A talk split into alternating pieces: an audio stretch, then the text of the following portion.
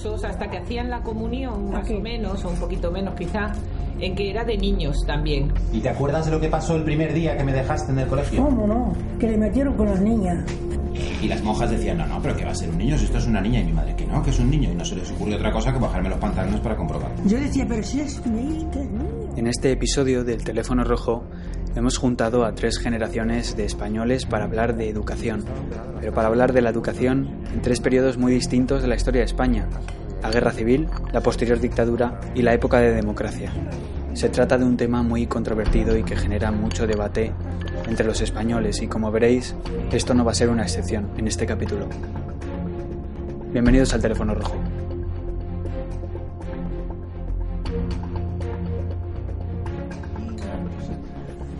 Mi padre era ganadero y allí estuve pues hasta los veintitantos años que me vine caminando. La persona que habla es Eulalia Gómez Pajares.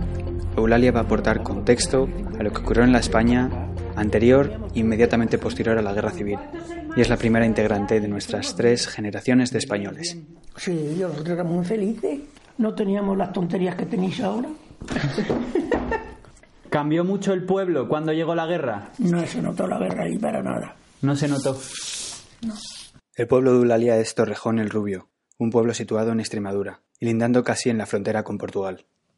Hay únicamente que murieron 10 o 11 chicos de una guerra, pero allí no se notó la guerra para nada. ¿Se fue alguno de tus hermanos a la guerra? Mi hermano empezó en Talavera de la Reina y terminó en, en el Cerro Los Ángeles, por ahí. Fueron un total de 10 hermanos, y solo uno fue a luchar a la guerra. Y cuando llegó de vuelta a su pueblo, llegó muy cansado y también muy delgado. Pero lo que más le impactó a ella fue lo que traía pegado a su cuerpo.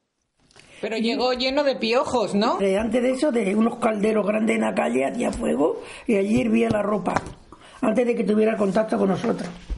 Pero en el cuerpo llevaba los piojos. Sí. En el cuerpo. Claro. Había un avión que se llamaba La Pava.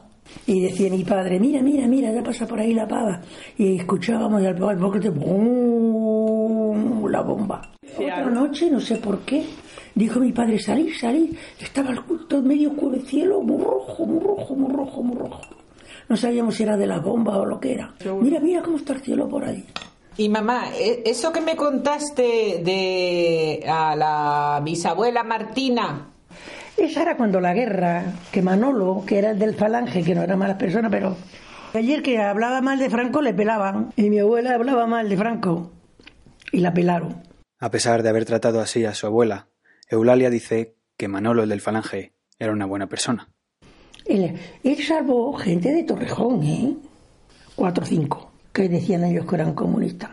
Y él dijo que de allí no se llevaban a nadie, que él respondía por ellos, y iban a la... que tenía una, un estanco, él.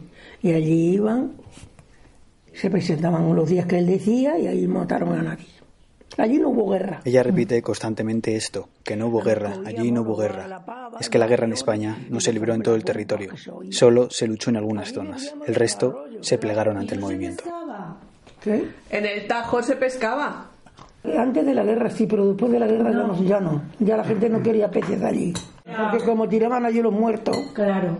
Y mi padre pues bajaba por ahí, pero cuando allá había los cadáveres, que por un lado había una man- un brazo y por el otro había una cabeza, por allá, pues él no bajaba. Pero eso que contabas antes, Y ya no, él no bajaba. tío Cándido, el hermano de mi madre, que me contaba que cuando él era pequeño, en esa época, eh, hay un remolino pegado a un puente muy grande que hay en el Tajo y entonces ahí se remolinaban los cadáveres. Y él me contaba que él y otros chavales de la zona, que con un palo les daban así a los cadáveres y el remolino se los tragaba y desaparecían. Y jugaban a eso. Es que la guerra duró tres años. y luego la posguerra. Bueno, la, guerra no la casi mucho. peor la posguerra porque no había cosas. Claro. Ni nunca tuvimos un fuego en los chozos, ¿no? Los chozos eran las viviendas donde vivían en esa época en Extremadura, hechos con palos, con retama, como dice Eulalia. En los chozos se juntaban las familias y ella dice que también algún que otro animal. ¿Cómo aprendiste tú a leer y a escribir y a todo eso? Pues por la buena, yo qué sé. Iba al colegio y fui cuatro o cinco veces, pocas veces. Y otra cosa que hacíamos cuando éramos pequeños, ver el cielo, que estaba la, esa, ¿cómo se llamaba? El carrito Sí. en el cielo. La osa a mayor. ver las estrellas cuando éramos pequeños. Pero de colegio y de eso nada, todos todo borricos. Porque mi madre no sabía leer ni escribir, ni mi padre, pues todo igual. A nuestra manera éramos muy felices. Que no se ocupaban mucho de nosotros en esto de los estudios y eso sí es verdad, pero por lo demás. Eulalia se mudó a Madrid, se casó, formó una familia y les dio a sus hijos una educación, la educación que ella no pudo recibir. Ella dice que a veces todo esto pesaba mucho, porque ella era ama de casa, ella era la encargada de hacer todas las tareas del hogar.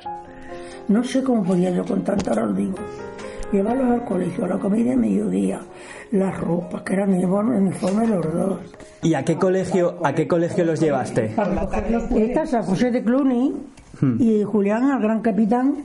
El de Elena era colegio religioso y el de Julián no. No, pero Porque ahora han puesto uno- uno por ahí por donde el Carlos Ruiz, pero eso no existía. Claro, donde vas a votar tú, que se te pillaría más cerca, pero ese es más había nuevo. uno público Sé que lleva ahí estación. 15 o 20 años. Sí, tú no te acuerdas que había uno público enfrente del instituto, Claro, más allá de la pero no les gustaba ese. No, porque ese era, vamos, yo me acuerdo pasar por ahí y no tenía ni ni, ni para jugar, o sea, era un cuadradito ahí que eso era el recreo, era una cosa chiquitita y Todos los integrantes de la siguiente conversación que vais a escuchar son españoles nacidos durante la dictadura franquista, tras la guerra civil, y todos ellos fueron alguna vez a un colegio de educación religiosa católica. Yo desde que empecé hasta que terminé en COU. yo también, salvo COU, que fue en un instituto público. Pues yo hasta octavo de GB en monjas, luego en uno laico muy progre y luego pasé a COU a curas, o sea que tengo todo. ¿Cómo era ir a un colegio religioso en esa época? ¿Era distinto? ¿Sabéis si había colegios públicos que fuesen laicos? Al lado de nuestra casa había varios colegios públicos. Pues que tenían fama de ser malos. Colegios. eso. Bueno, mis padres siempre nos dijeron que hacían un esfuerzo pagando el privado para que tuviéramos un futuro, porque el público era muy malo. ¿Y sabéis si las escuelas públicas eran laicas o eran también religiosas pero simplemente públicas? O sea, la Es que date cuenta que cuando nosotros estudiamos todavía era en el régimen franquista una parte. Decir laico con la idea de ahora ah, no existía. Es que además allí se rezaba en cualquier sitio, se- o sea, la, la religión católica estaba impregnada en, en lo público, en lo privado y en lo... Y yo te puedo decir que en nuestros colegios, yo creo que nuestra enseñanza era gratuita, ¿eh? En lo religioso. No, en el mío, mm, de Yo creo que sí. O sea, yo siempre he oído a mis padres que hacían mucho, un gran No. esfuerzo para mandarnos al colegio y que llegara todos los meses el, el dinero. Pero si había que pagar, yo creo que era algo simbólico. Sí, ¿eh? se pagaba, se pagaban Sí. unas tasas de que sí se escolaridad, sí pagaban, se ¿eh? pagaban. En el col- a ver, yo estuve solamente dos años en el de monjas y tengo recuerdos muy, claro, muy pequeñito. Pero luego en el otro que estuve que era privado y era laico, no se rezaba. Lo que sí había era asignatura de religión. Te preparabas para la comunión, te- o sea, yo eso sí lo recuerdo. Y el catecismo, estudiarías el catecismo. Claro, y teníamos claro. un libro de catecismo y todo eso. Pues eso no es- Pero si es que estamos... Pues eso es formación religiosa. Claro. Sí, pero claro. no era un colegio religioso en el Claro. que se rezara antes de empezar las clases, cosa que sí hacían amigos míos que iban a colegios de monjas. Hmm. ¿Hicisteis la catequesis? ¿Os obligaban a hacer la catequesis? No, yo catequesis no he hecho No existía. nunca. Lo que pasa es que en mi colegio, sí. los primeros existía. años, Como que En mi en yo mi- sí. Cuando yo hice la comunión, catequesis propiamente dicha no existía. Ah, pues cuando yo la hice, sí. Era catecismo, que dábamos toda la clase, o sea, es que no había lección. A ver, es que la comunión la hacía toda la clase. Se hacían ensayos del día de la comunión. Era catecismo O sea, que había incluido. como ciencias naturales. Algo extra, Sí, supuestamente. no, no, sí. Es algo que Porque la diferencia es que antes nadie dejaba de hacer la comunión. ¿Tenéis un buen recuerdo del colegio? Qué buenísimo. Yo, yo tengo buen recuerdo, pero no, no pienso, o sea, la diferencia de cuando yo acabé octavo en un colegio de monjas al paso a uno realmente laico. Entonces, claro, el cambio era brutal. Entonces, de repente te das cuenta de lo que había sido lo anterior y el cambio es lo que te hace ver con perspectiva lo que fue.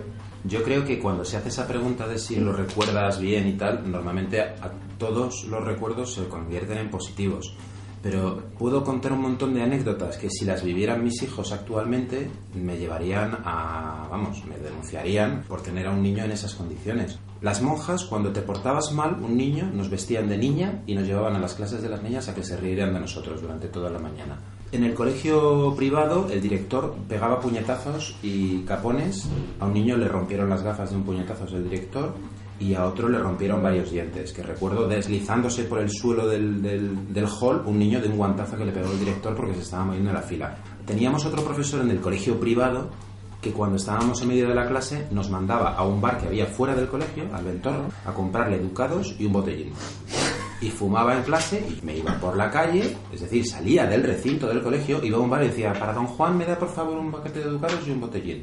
Y lo recogía y se lo daba en clase. Cuento esto, si esto se lo contáramos a un niño de nuestra, de nuestra época, sería una infancia escolar horrible, traumatizante. Es bastante peculiar. Sí. De todos modos, todo es que yo por lo que os estoy escuchando, en nuestros casos, no hubo tanto abuso de autoridad, sino más bien un contexto de época, ¿no? Probablemente Yo no a lo tengo muy claro. en mi ¿eh? clase le pegaron no un bofetón a una, el cura, que le dejó la, la cara marcada. Eso a mí no, pero a alguna compañera con el chicle puesto pasándote por todas las clases, puesto aquí en la frente. Yo ni he vivido ni puñetazos, ni tirones de pelo, ni nada, cero, Claro. cero. No, nos ponían una hora de estudio y ya está. O sea, ni presión ni... En mi colegio jamás oí de una monja que pegara a nadie. Yo, de hecho, lo que cuento más duro era del colegio laico. Yo No, creo que era un contexto de, de una época en la que a los niños que se portaban mal había que zurrarles. ¿Y qué implicaba que la religión fuese tuviese tanta importancia? Se iba a misa mm, en muchas ocasiones, o sea, había Sí, sí. misa iba- cantidad de cosas, sí. tocaban la guitarra en la misa, Rosario, hacían rosa- había. Yo rosario no. ¿Os Sí, confesabais? Pero tampoco Eh, obligaban. Bueno, con, es, que, no. Es que no es que te obligaran, es que si ibas a hacer la comunión te tenías que Ah, confesar. bueno, claro, es que, pero eso no es el colegio, eso es la religión católica. Claro, pero que se hacía en el colegio. la que tiene esa norma, o pero sea donde que- nos confesábamos era en el colegio. Teníamos misa todos los días y rosario todos los días. Ay, yo con respecto a eso no tiene que ver con el cole, pero ahora me he acordado que cuando en el cole nos daban la confesión, recuerdo que me, que me habían explicado que, claro, tenías que confesarte para poder comulgar. No me acuerdo qué pecado debí cometer, alguna tontería, pero me daba mucha vergüenza decírselo al cura. Y entonces, como ya no quería contárselo, ya nunca más me confesé, con lo cual nunca más me co- comulgué porque pensé que ese era el pecado. Tú me contaste que tuviste un momento eh, incómodo con un cura, ¿verdad? ¿Lo quieres contar? Cuando, sí, cuando tenía, me acababa de hacer la comunión con nueve años o así, me fui a confesar, no tengo ni idea por qué me dio por ahí. Y entonces el cura me preguntó que si yo leía revistas pornográficas. Entonces me puse tan nervioso que no sabía exactamente ni qué me estaba contando el cura, que nunca más fui. Fue justo la pregunta clave para no volver a confesarme jamás en mi vida, ¿no? me pareció horroroso. Y, y hasta ahora no he ido nunca más a confesarme con un cura. ¿Teníais mucho sentimiento de culpa Horroroso. cuando Sí. pecabais? o- Sí. Eso como que empezó a formar parte de vosotros. Sí, sí, además es que yo creo que en eso se basa mucho la religión católica. en Y para mí ese momento de dejar de comulgar y dejar de tomar la comunión fue una liberación en ese sentido. Nunca tuve otra vez sensación de culpa. Claro. Y se iban acumulando los pecados y, y nada, mm, vivir con ese sentimiento de culpa de que si te pasaba algo te ibas a ir al infierno. Y siendo un niño, ¿no? Ser muy Sí, consciente claro. de, de lo que es el- la culpa, ¿no? Y sobre todo es que era, yo sí tengo la sensación de esa angustia, porque en, en un niño todo eso se, se hace muy grande. ¿Y sois religiosos ahora? No, ¿Sois En creyentes? No. Pero, No. no. Yo no es decir no así a rajatabla. Pero una cosa es ser religioso y otra cosa es ser espiritual, ¿no? O sea, yo creo que puedes tener un concepto de espiritual de la vida o de algunas cosas, pero no es religión eso. Después de haber pasado eso, de decir, ya no me tengo que confesar en mi vida, pues ya sigue a tu hermano como si le ponían la zancadilla, pues ya está. Pero sin embargo, el hacerte reflexionar sobre eso como algo malo, como algo de lo que tienes que arrepentirte, Había como una norma, ¿no? Y era que si te cometías un pecado, tenías que confesarte, porque si te morías, ese pecado Es- se quedaba y entonces ya no ibas al, al- al cielo. Pero, pero eso era, una, era terrible, porque tenías la sensación de, joder, a ver si me muero ahora, y como no he ido a misa, pues... Y entonces recuerdo que una vez en el cole nos dijo un cura que daba igual. Y entonces eso fue una liberación. Claro. Y entonces ya es como cuando empecé a pensar, digo, bueno, pues entonces da igual confesarme o no, da igual. Se me había olvidado deciros que en este episodio no voy a estar solo yo haciendo las preguntas. Eh, ¿De aquí habéis hecho todos la comunión? Sí, Yo sí. Sí, sí. ¿Y por qué? Pues porque... Pues no había alternativa. Lo hacías. todo el mundo. Yo no Sí. conozco a nadie de mi edad que no haya hecho la comunión. A nadie. tampoco. ¿Y os gustó? A mí mucho. Sí, Yo me lo pasé fenomenal. Yo lo sí. recuerdo divertido. Sí, sí, era muy divertido. Quería preguntaros también por el tema de, de la forma en que se os contaba la guerra civil. ¿Recordáis algo de eso? Yo cero. Yo creo que en el Yo creo que colegio ni no se hablaba. Ellos dicen que no se mencionaba, pero ya veréis como hablando un poco, sí que se mencionaba. Y la guerra civil y la posguerra y los bandos estaban muy presentes. Cuando tenía que hablar de Miguel Hernández, hablaba del rojo ese. Era muy heavy tu colegio, ¿eh? Bueno, el de curas era la pera. Sí. De Lorca, igual. Dios mío. Que le mataron por rojo y marica. Era tremendo. Lo que sí había en el colegio era una asignatura que se llamaba Formación del Espíritu Nacional. Ostras, yo eso no lo he tenido. Sí, sí. Y entonces... Política se llamaba en el mío, yo creo. Ahí era donde se metían algo de contenidos de que la República era un momento de caos y Franco fue como el salvador de la nación y de la religión. Oye, nena, ¿qué quieres decirle algo a los niños del mundo? Pido a Dios que todos los niños... Probablemente lo que Franco quería conseguir era algo parecido a esto. En este audio soy a Franco preguntándole a su hija si quiere decirle algo a los niños del mundo. De los enemigos de mi patria, a los que yo envío un beso fraternal. Vive España. Y luego había unos cuantos co- conceptos muy raros como el sindicato vertical y cosas de esas que yo no entendía nada, sobre todo porque como no sabía lo que eran los sindicatos, El vertical el ya. vertical ya ni te cuento. O sea, que os intentaban adoctrinar. eh, el Sí, sí, claro, vamos a ver, había una asignatura y, y esa era obligatoria en la que se hablaba de eso, ob- obviamente. He oído alguna vez que, que en algunos colegios se cantaba el cara al sol antes de entrar a las clases. Pues en el mío se, se el izaba la bandera, pero los dos franquista. primeros años yo entré con cuatro, o sea que dos o tres, yo no sé. Y algo se cantaba. había. Claro. O sea, Algo se cantaba, pero yo no España, recuerdo que fuera el cara al, el cara al sol, no lo sé Pero lo que debía era. ser, ¿no? ¿Se hablaba en algún momento de la, de la otra simbología, de la simbología del bando? No, no, nunca no. jamás. Entre otras cosas, en nuestra infancia, yo creo que eso es común a todos, es que no se hablaba de No se política. hablaba. Era casi tabú. Y, y yo recuerdo a mi abuelo siempre diciendo, cada vez que salía una mínima conversación de política, que decía, la política para quien come de ella. Aquí no se habla de política. ¿Recordáis si alguna vez alguno de vuestros compañeros o vosotros hubiese puesto en duda lo que se os enseñaba o hubiese exhibido algún símbolo del otro bando? Yo recuerdo que al hermano de una compañera lo habían detenido porque se manifestaba, había ido a una manifestación. Y la sensación era como que era un demonio, una especie de terrorista. Yo conocí, o sea, con tre- ca- 14, 15 años, 16, conocí a gente que sí que tenía una botella de champán metida en su nevera para cuando muriera el caudillo y se empezaba a hablar de eso. Cuando tenía 10, nadie hablaba de eso.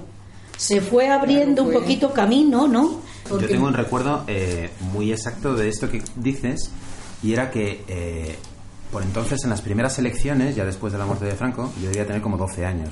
Y entonces cuando fueron las primeras elecciones, empezaban a ir por la calle tirando panfletos.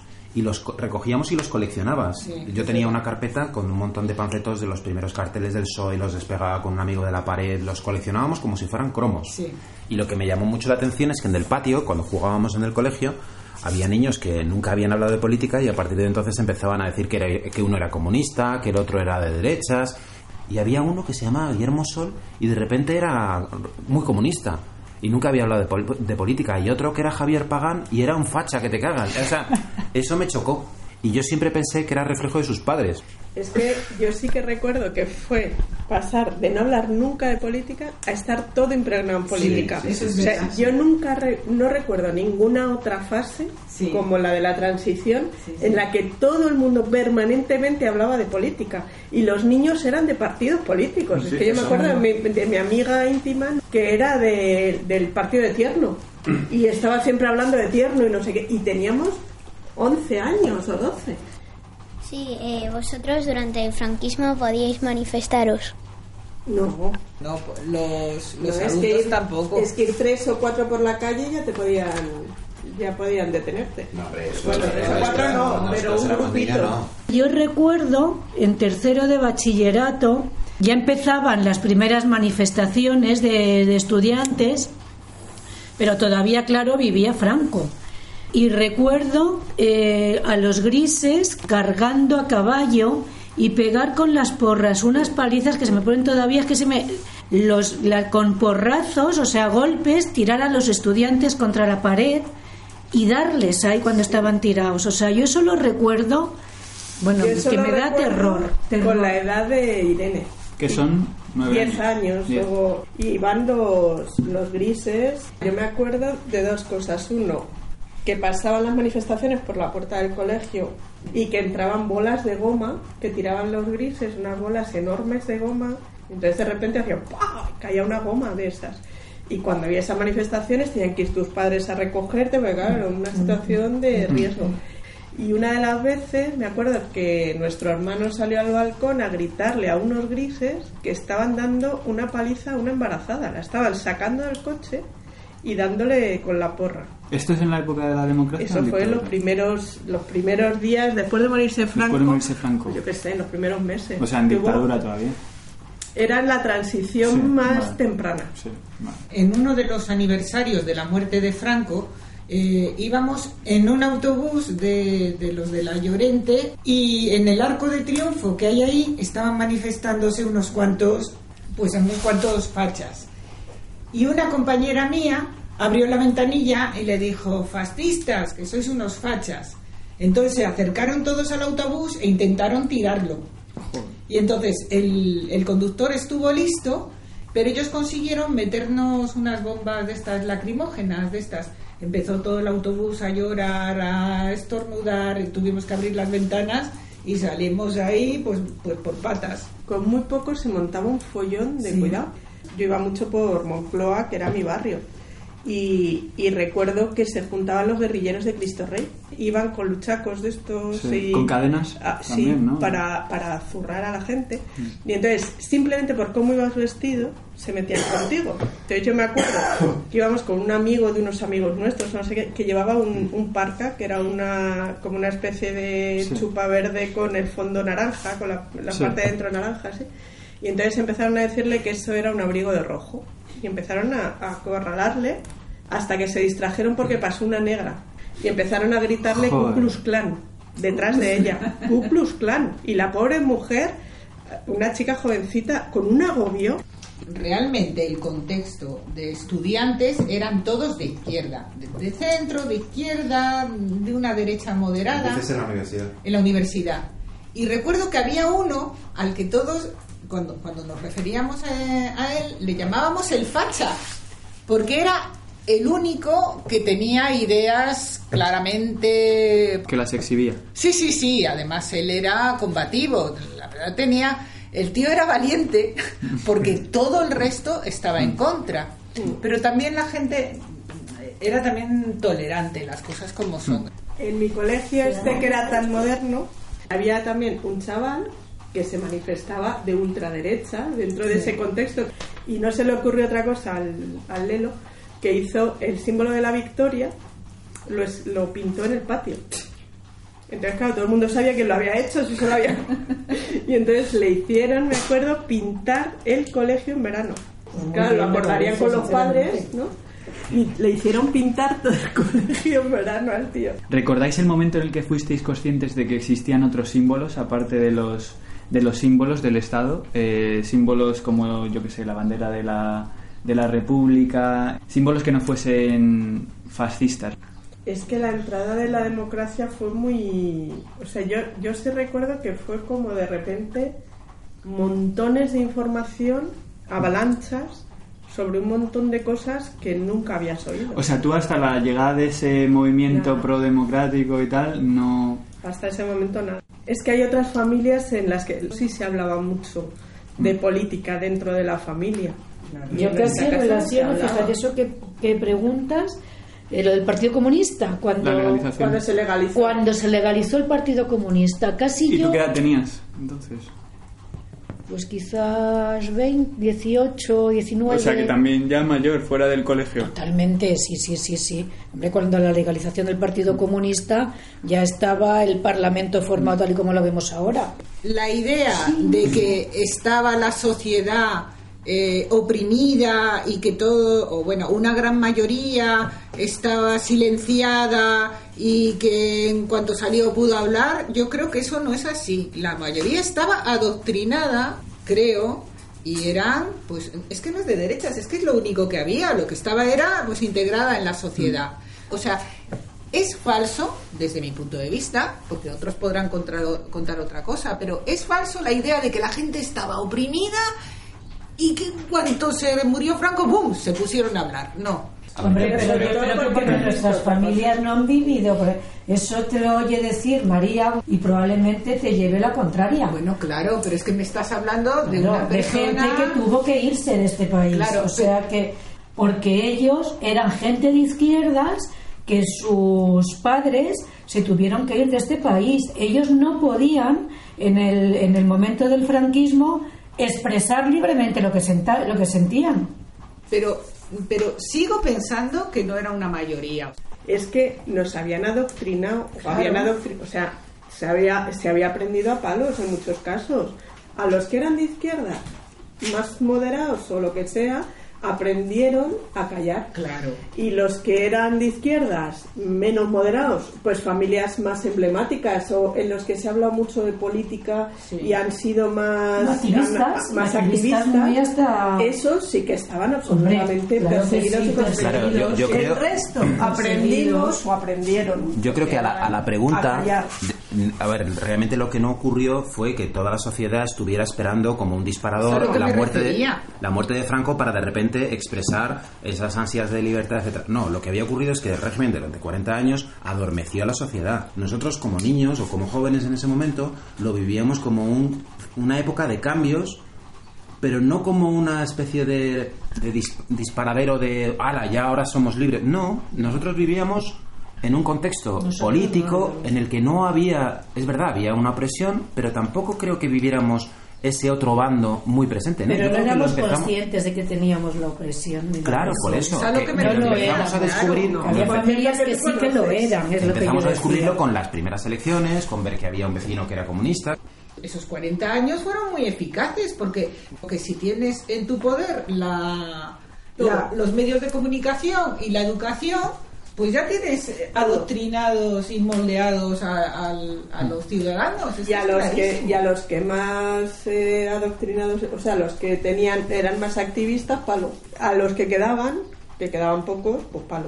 No se hablaba de política porque n- no estaba bien visto. Y si alguien en una reunión familiar o en un bar empezaba a hablar de política, yo tengo la sensación, no sé si me la estoy inventando, pero creo, creo que sí, que alguien decía, "Shh, no, no, ese tema déjalo. Ponía no, no, nervioso, que ya, nervioso. que Ponía ya la guerra, O sea, era- la- era deja la guerra donde, ¿sabes? Era una Era conversación incómoda. que no, no salía, se, se, se frenaban esas conversaciones. Aparte que se tenía miedo por el régimen franquista, es que también se tenía mucho miedo a una guerra civil. Una guerra civil es una herida abierta durante mucho Claro. tiempo. O sea, dice que hace falta dos generaciones para salvar una guerra civil, ¿no? La guerra fue muy brutal, o sea que hubo muchísimos muertos. Y mi madre decir, eso es lo peor que puede pasar, hija mía. En una guerra no se lo deseo a nadie, o sea, jamás una guerra. pero sobre todo una guerra fratricida. Pero cuando el enemigo está dentro, yo me acuerdo que mi madre contaba la primera vez que yo fui al pueblo, a su pueblo, y yo me acuerdo de ir por la calle andando y decirme, vente, vente, vamos a cruzar. Digo, ¿por qué? Porque viene un primo mío que entraba a quitarnos la comida. Sí, sí. Eh, Son heridas muy difíciles de curar, y que quedaron mucho miedo en la gente de la edad de nuestros padres. De hecho, un, un primo de mi padre estuvo escondido desde la guerra hasta que murió en, hasta que murió Franco. A la mujer le dieron alguna paliza para que dijera dónde estaba, porque él había sido alcalde del pueblo, ese era el problema. Y no se atrevió a salir nunca. Y de hecho, eh, cuando se ponía malo, eh, la mujer eh, se iba al médico y explicaba los síntomas como si fueran suyos. ¿Cómo vivisteis la muerte de Franco? Ah, esa es muy buena pregunta. Yo muy contenta porque no iba al colegio. Justo. a mí me pasó igual. Yo también, pero a mí, a mí me daba miedo, por si acaso lo que hemos hablado. Ocurrían revueltas graves o incluso estábamos en peligro de, de, que hubiera habido alguna guerra. Luego enseguida esa sensación a mí se me pasó. Yo me quedé en la cama eh, y pensé, se han olvidado de que hoy tengo que ir al cole. Me dijeron, no, si es que no hay cole. Y yo me cago en el leche. Todos mis amigos están en, en, la calle jugando y yo hoy creo que me levanté a las 11. Eso me pasó a mí. Los días anteriores lo que sí que había sido una constante era las noticias sobre el estado de Franco. Que se ah, y decían, yo recuerdo que decían en esa época que Franco se llevaba un muerto tiempo Ah, sí. y que lo tenían como embalsamado y lo sacaban a la ventana como diciendo que como si fuera una marioneta para simular que seguía vivo porque claro si moría el régimen caía Eh, ¿Notasteis un cambio nada más morirse Franco en el sistema Yo no lo educativo? Yo tampoco. en la forma en que La conducta. en que os educaban, sí, Yo- la conducta yo- de los creo que había, lo que había era, lo que te digo, más conversaciones políticas y tal entre los niños. Pero en, el, en la forma del No. colegio no. no yo creo que nada, Nada. de hecho ¿Creéis que el sistema educativo ha mejorado mucho, ha cambiado mucho desde no ya lo que se da, que obviamente, o los temas que se tratan, sino la forma de educar? Pues para, para mi desgracia yo creo que lo esencial no mucho. Y me da una pena horrorosa. Siguen haciendo lo mismo, los mismos deberes, las mismas cuentas, con la misma metodología, con no, no han cambiado nada, no te digo de utilizar nuevas tecnologías o no, sino de mentalidad, Mm. de formato. Y los contenidos en muchas veces tampoco han Los cambiado contenidos mucho. tampoco mucho. Yo creo que se sigue sin fomentar la curiosidad, se siguen haciendo cuentas de la misma manera, con los cuadernillos rubios, que es cuando yo era pequeña había cuadernillos rubios.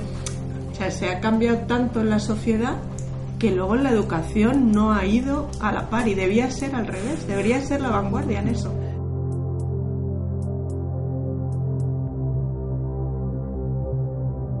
Eh, ¿Habéis decidido llevar a vuestros hijos a un colegio religioso? No. Yo tenía claro que no quería. Yo también tenía claro que no, y su padre también, pero luego coincidió, bueno, por circunstancias de la vida, que su padre entró a trabajar en un colegio religioso y entonces muy, la verdad es que lo estudiamos mucho, sopesamos a ver en qué manera se influía. Yo no me vi ni vi a mis hijos presionados. Nunca nadie me preguntó en el colegio si es- mis hijos iban a hacer la comunión o jamás, jamás. Sí, yo, yo soy, soy hijo suyo y como dices, hemos ido, hemos ido a un colegio religioso y la verdad que no se notaba casi nada. O sea, estaba existía la asignatura de religión que sí que es verdad que no era optativa como en otros colegios, que sí que es optativa, pero era una asignatura que se centraba, sí es verdad, en la religión católica, pero también se, daban otros, ti- se enseñaban otros tipos de religiones. ¿Eres creyente a raíz de eso? No, la verdad que no. Algo espiritual, pues puede ser en algún momento, pero creyente mm, para nada y mucho menos en la religión católica, la verdad que no. Y tú eres el otro hijo, el que tú no has ido a un colegio religioso, ¿verdad? No. Yo he ido a un público laico, bueno, sí, o sea, había asignatura de religión, pero sin más, no, ni obligada ni nada. ¿Y crees en alguna religión? ¿Eres creyente? No, No. tampoco. ¿Has tenido la opción de, por ejemplo, cursar religión o Sí, sí, tipo? de hecho, en algunos años la. O sea, en, en algunos cursos de primaria la tuve, porque mis amigos iban a religión y no sé, se hacían manualidades, cosas así, ¿no? Me gustaba la, la asignatura, pero ya está, nada, o sea, ninguna presión ni nada y no he tenido. O sea, no soy creyente a raíz de eso ni nada. Hmm. Eh, respecto a la historia, eh, ¿creéis que se aborda el tema de la guerra civil de una forma adecuada?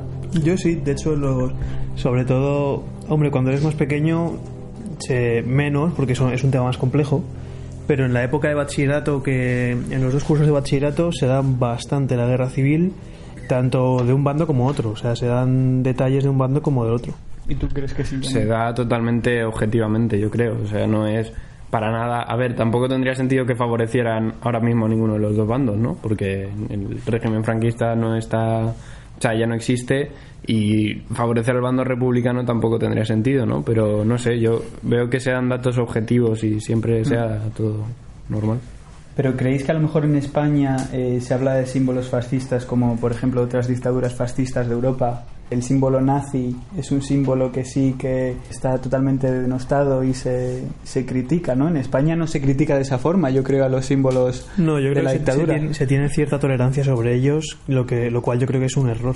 Claro, yo, Sí. creo que, yo creo que es de la sociedad la que lo permite, no los colegios. O sea, los colegios no tienen que estar diciendo, niño, no cantes el cara al sol. Es, son los compañeros los que tienen que decir, oye, este chaval que está cantando el cara al sol, ¿qué hace? Pero ¿y cómo se consigue eso? ¿Cómo se consigue que un estudiante diga a otro estudiante que no cante el cara al sol si, si la escuela no educa en eso? Ya, pero no es, o sea, no creo que sea función de la escuela realmente. O sea, porque tiene que dar la, como asignatura de historia, tiene que dar la historia de una forma objetiva. ¿No? No tiene que estar diciéndote... Yo creo que debería venir más de las familias, quizás. Y pues si la familia no lo ve mal, tampoco... Claro, claro. Pues tampoco yo estoy en desacuerdo. ¿Por qué estás en desacuerdo? Que yo creo que la historia no se cuenta de forma objetiva. O sea, es muy difícil contar algo de forma objetiva porque la cuenta alguien. Y cuando es tan cercana, todavía es más difícil. Pero aquí, aquí yo tengo la sensación de que no se ha demonizado a todo lo que tenía que ver con el fascismo como sí se ha hecho en Alemania. Pero yo creo que no es la misma, no es la, no es la misma magnitud. O sea, vamos a ver... No, no. eh, En España hubo muchísimos millones de muertos. No, pero no me refiero a muertos, es que No, la, pero- la magnitud de la magnitud de lo que hizo los alemanes la invadieron países, Claro, pero pero- persiguieron a los Ya, judíos. pero aquí, después de casi 100 años, sigue estando en entredicho lo de la memoria histórica y sacar a la gente de las cunetas. Bueno, yo tampoco quiero entrar mucho en diferencias de fascismos porque yo creo que todos los fascismos en el fondo eh, son iguales y vienen de, de una ¿qué iba a misma idea ¿no? y una ideología. Pero vosotros, no sé, yo sí que voy a decir que yo también he sido alumno de, de la educación moderna y yo creo que no se trata bien el tema de la guerra civil. En los símbolos se tratan como símbolos que fuesen de, pues eso, ahora tenemos estos símbolos y antes había estos otros, ¿no? La, la bandera con el águila, etcétera. Creo que la escasez de, de crítica, la falta de crítica hacia- hacia el franquismo, hacia la dictadura, Pero, yo creo que. Yo no veo banderas con el águila. Para una que sale con el águila hay que No perseguirla para poder No, no, no he dicho no eso. No he dicho que- eso. Digo que creo que no se nos ha educado tanto en el rechazo de esos símbolos. Creo que en Alemania se rechaza la cruz gamada, eh, se vive como un pasado vergonzoso de Alemania. No, probablemente tienes razón en, eh, en que hay una falta de, de trabajar ese sentimiento de que Hmm. nuestro pasado pues hay que superarlo y sobre todo que hay que reconocer a las víctimas de ese pasado. Pero yo no creo que haya una voluntad de, de tener, de mantener esos símbolos o de darles un valor. Abiertamente se habla de la época de la dictadura como algo negativo. Y por supuesto que hay grupos aquí en España que siguen con esos símbolos, pero es que los hay también en Alemania con la cruz gamada y hay nazis. Pero yo no creo que la sociedad ni en Alemania ni aquí sea especialmente tolerante con ello. Yo creo que sí. En algunos casos la transición se hizo de forma modélica y yo, yo creo que lo fue porque era muy difícil hacer la transición que se hizo en España, era muy complicada, pero el coste fue que se hizo un pacto de silencio. Y probablemente ha llegado el momento de cambiar eso, pero quizás Pero eso quiere decir que Ya, eso se ha ha traducido. sido necesaria ese esa pacto de- fórmula, en ese momento era necesaria. sí, pero ese pacto de silencio se ha traspasado también a la formación y a la educación en los colegios. Ese pacto de silencio ha hecho que no se, eh, no se vea todo eso como algo negativo, claramente negativo. Un, un ejemplo muy claro, que probablemente vosotros también lo habréis visto en, en los libros de historia del colegio. Hubo campos de concentración en España. Se habla de los campos de concentración del nazismo, pero no se nombran los campos de concentración de España, que hubo en España. No sé si creo que son cosas equiparables. distintas. Claro, Además, de una magnitud, sobre todo de una de magnitud. como los de Auschwitz. O sea, Yo creo que son bastante distintos.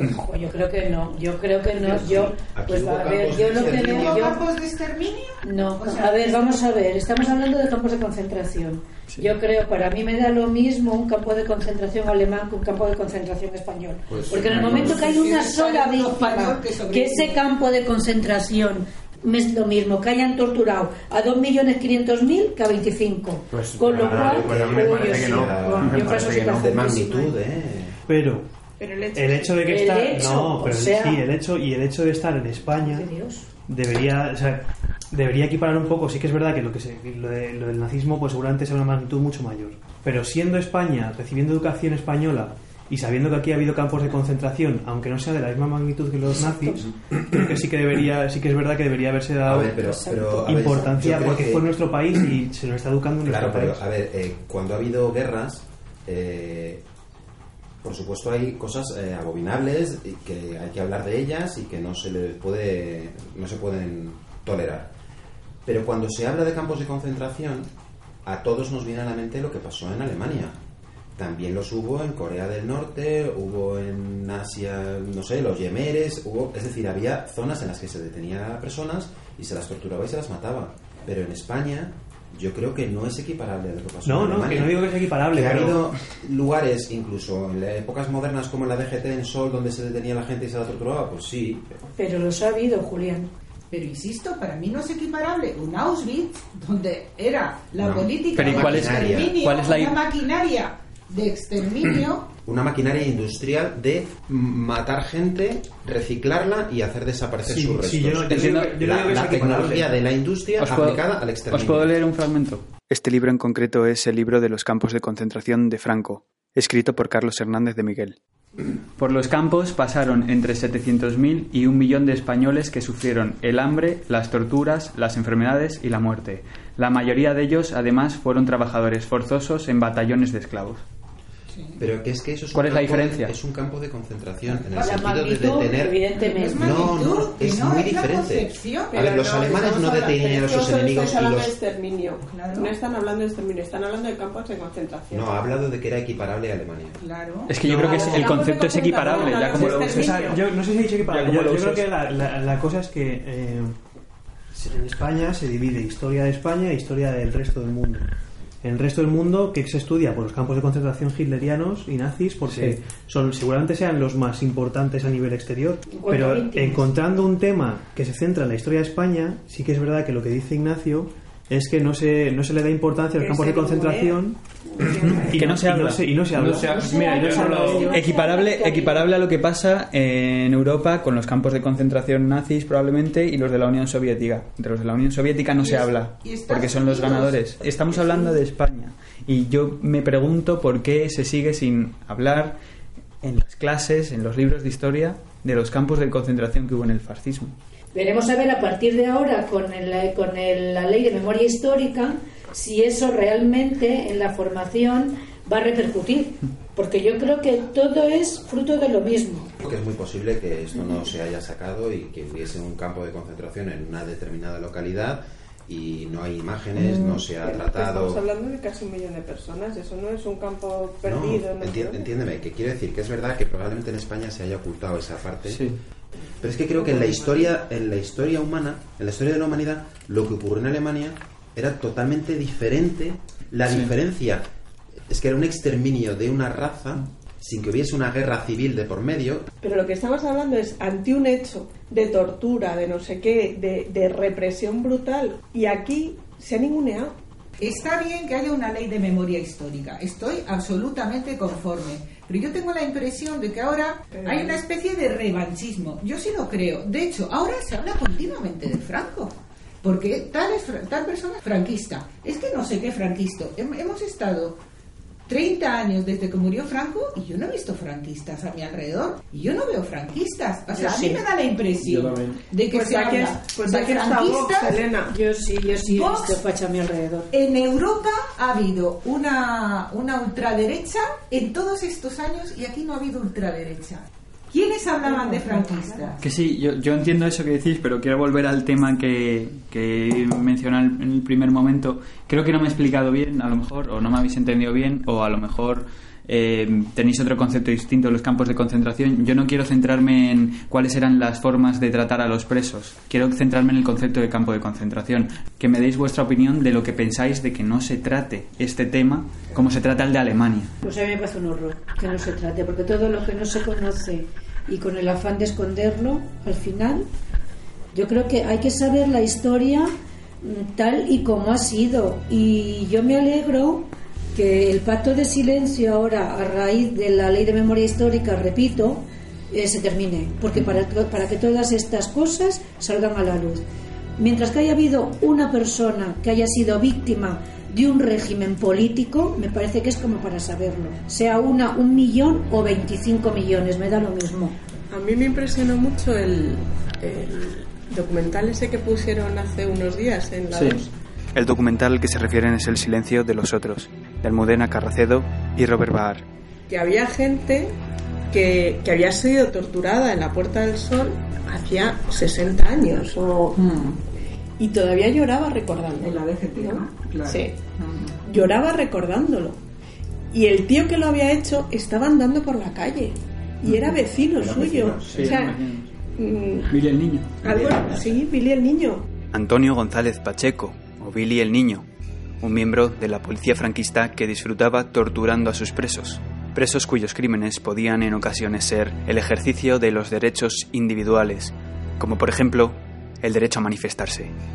Este tipo de comportamiento era aplaudido por el Estado, un Estado cómplice y opresor que condecoró a este torturador con una medalla de plata al mérito policial.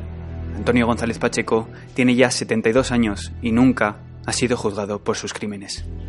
Algo está distorsionado aquí, ¿no? Quiero decir, un señor ha sido torturado, es que la palabra torturado es muy gorda, y ha sido torturado desde un régimen. Y eso ni siquiera es visible. Yo entiendo que Claro. su vida la dedique a Esto es, perseguir a Billy esto es a lo que yo me refiero. En Alemania estas menudencias probablemente se sacan. En España eso no ha pasado. Bueno, pero también es verdad lo que dice Elena, que en Alemania eran perdedores.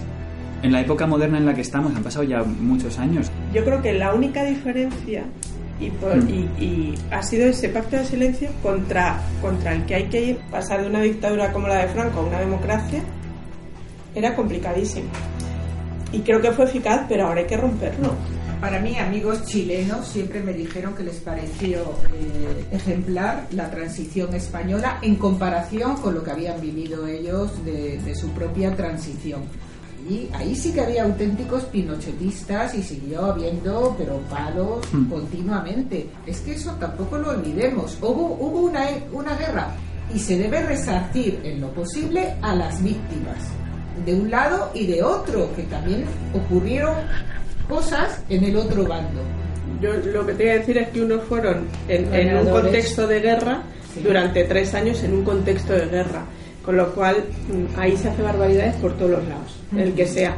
Pero el otro tuvo 40 años para Sí, hacerlas. Pero ¿no creéis que es muy curioso que en España es como eh, unos empezaron una guerra y como que no se pone el foco o como que no se critica suficientemente a aquellos que empezaron una guerra? Porque es que fue un bando el que empezó una guerra. Claro. Pero parece que eso militar. sí, pero Fue- parece que eso que eso se difumina un poco. Yo ¿no? creo que eso, no- yo creo que eso no se difumina. No, eso sí que creo que se estudia. de fíjate. sobra. Yo no Yo creo tengo que tan se estudia con mucho menos. Claro. A ver, yo creo que ahí sí que tiene que haber una mirada un poco sesgada hacia, hacia la condena de un determinado comportamiento, que es el, el comportamiento de una dictadura fascista. Y ahí sí que tiene que haber un sesgo hacia que eso no es bueno desde cualquier perspectiva. Eso es lo que yo echo de menos. Pero sin embargo, que hubo un levantamiento militar, Un golpe de Estado, un golpe de sí, Estado sí, militar los contra una república, eso lo Sí, estudié hasta yo. golpistas, lo- yo lo he estudiado como los golpistas. ¿Vosotros tenéis esa sensación que se estudia así? Como los golpistas... Yo es eso sí tengo. Pues ahora que lo dicen, yo creo que sí. Tampoco recuerdo exactamente con detalles, pero pero puede ser que sí. Yo la sensación sí. que tengo es que se cuenta obviamente que fue un golpe de estado militar, pero ya. Y No parece que fue culpa de los dos bandos la guerra. cuando verdaderamente yo, creo que no fue así. incluso hablo de cuando estaba, a lo mejor no en el cole, pero sí, sí, cuando continué estudiando. Yo creo que eso sí que lo- me, me ha llegado bastante claro, que Sí. era un régimen demo- democrático, que era la República, y luego estaban los militares que se levantaron contra ella y fueron golpistas. ¿Tú qué crees? Yo lo veo así también, o sea, se ve como un como un levantamiento Otra por parte es de un que- mando. Otra cosa es que es verdad que a lo mejor en- cuando éramos más niños eso se explicara como que eran unos salvadores. Y entonces vosotros como padres y vosotros como alumnos, ¿creéis que se enseña de forma adecuada la historia moderna de España? No, creo que no, que no se profundiza, o sea, que se sigue sin, sin profundizar en la historia verdadera. En los colegios se explica lo que es la so- lo que piensa o, o, digamos el momento social en el que estamos ahora Ya, mismo. pero Que lo equivocada, que en, en unos años nuestra idea cambiará porque se reconocerá al otro bando y, y todo lo que hemos estado hablando en esta conversación, por supuesto, hoy se trasladará al colegio. Pero yo creo que lo que se explica ahora en los colegios es reflejo de lo que ocurre en nuestra sociedad. Sí, pero aunque sea el En ese reflejo- sentido es Claro, adecuado. Es coherente con lo que ahora mismo existe en la Pero, a sociedad. ver, yo- yo creo- Lo que no sería coherente es que en el colegio se estuviera contando otra cosa diferente. O sea, realmente es verdad que lo que tú has dicho, hay detalles que se podrían dar, que no se dan, pero tampoco creo que se pueda decir que es que se está encubriendo al franquismo, que no se está dando de forma objetiva, que a lo mejor se podría perfilar algunas cosas que no se cuentan, puede ser, pero que no es que sea una educación o, o que sea una que la asignatura de historia esté mi- mintiendo o tergiversando la historia. No, o sea, no creo que sea así. acallando, Elías. Ni acallando. Yo creo que sí. Yo no, no sé si es a callar, pero yo creo, tengo la sensación de que se dulcifica de alguna forma o se edulcora la forma en la que se cuentan algunas Acabamos cosas. de hablar con un chico de 17 años que no sabía que en este país había habido campos de concentración. Mm. ¿Eso es dulcificar? No, eso es acallar. Mm. Y sigue siendo así, y lo siento. Y pasa igual, dices, eh, fue un golpe de Estado dado por militares, no sé qué, claro, lo que no se habla es cómo estaba España culturalmente hablando, en tiempos de la República. O sea, aquí en tiempos de la República yo creo que eh, España era un país bastante moderno en muchos sentidos. No solo eso, sino y que en Europa sufrió había habido un una guerra. auténtico retroceso, que es por lo que a mí realmente se me ponen los pelos de punta, entre otras cosas, entre otras muchas cosas, con esta extrema derecha que está surgiendo.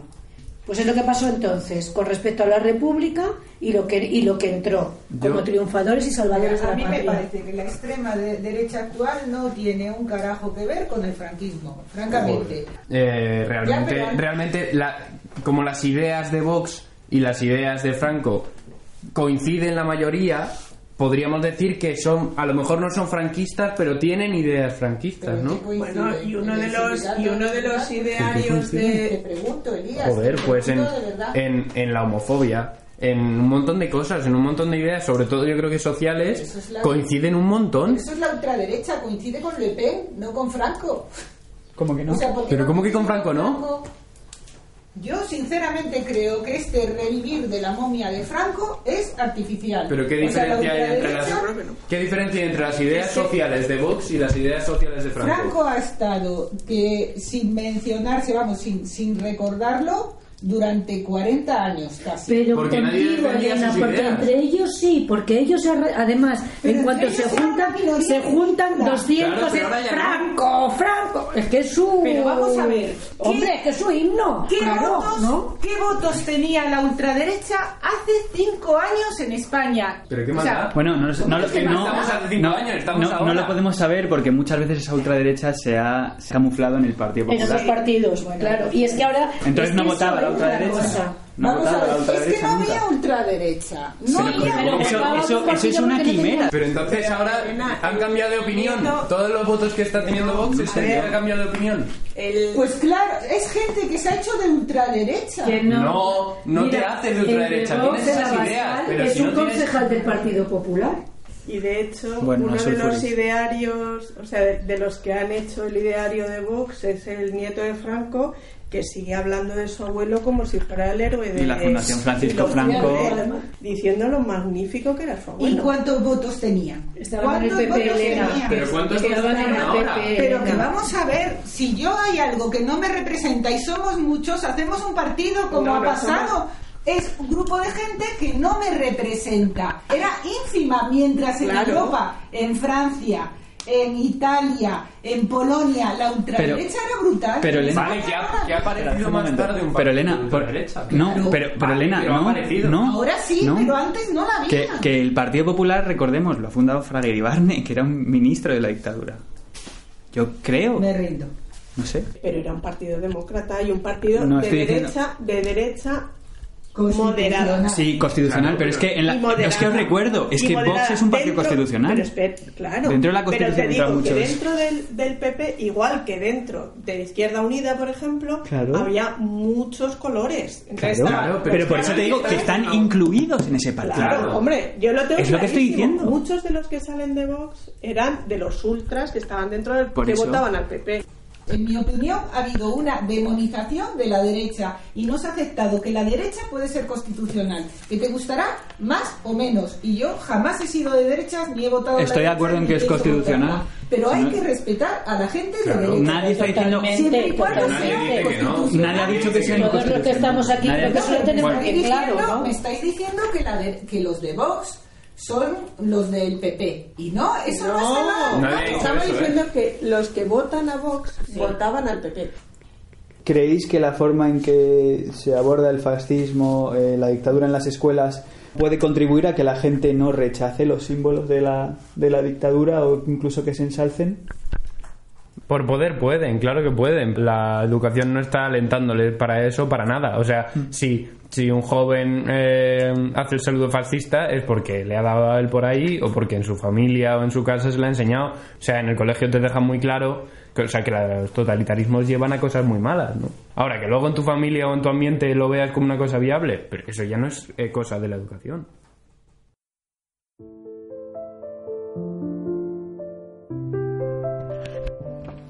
Está lloviendo bien, ¿eh? Mira, ¿tú sabes qué es esto? No. ¿Tú sabes quién es? Ah, esto. Este señor. No sé yo. Ah, eh. Sí, ¿Quién es? Franco. ¿Y por qué sabes que es Franco? Mm, Porque. A ver, vamos a ver. Es un sello antiguo, ¿eh? Primero sabía un poquito, no sabía su cara, pero sabía que se parecía a esto. Luego A es un seño de España Y vamos, pues yo qué sé. Son muy antiguos, ¿a que sí? ¿Y tú cómo, cómo has conocido a Franco? Por mi madre y mi padre. ¿Ellos te han hablado de él? Sí, ¿Y en el cole te han hablado de Franco? no, Nunca. nunca. ¿Y qué edad tienes? Nueve y voy a cumplir diez. ¿Y nunca te han hablado de Franco? ¿Tú crees que tus amigos saben quién es Franco? creo que sí. Yo creo que sí. Sí. Sí. ¿Y qué hizo? ¿Sabes? Eh, mm, no sé qué hizo, pero eh, era un dictador, eso sí lo sé. Y sabes lo que es un dictador, ¿verdad? Sí, que no deja a la gente, les manda, les obliga a hacer cosas, no les deja hacer lo que ellos quieren. ¿Y sabes cómo llegó Franco a, a ser dictador de España? No, No te lo han contado nunca en el no, cole, ¿verdad? nunca. Mis padres tampoco, solo me decían que Franco era un dictador y hablaban de él, pero no cómo llegó a ser.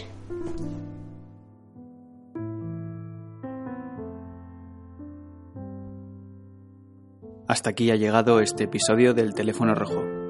Reciban un saludo de Ignacio Fernández Vázquez y gracias por escuchar.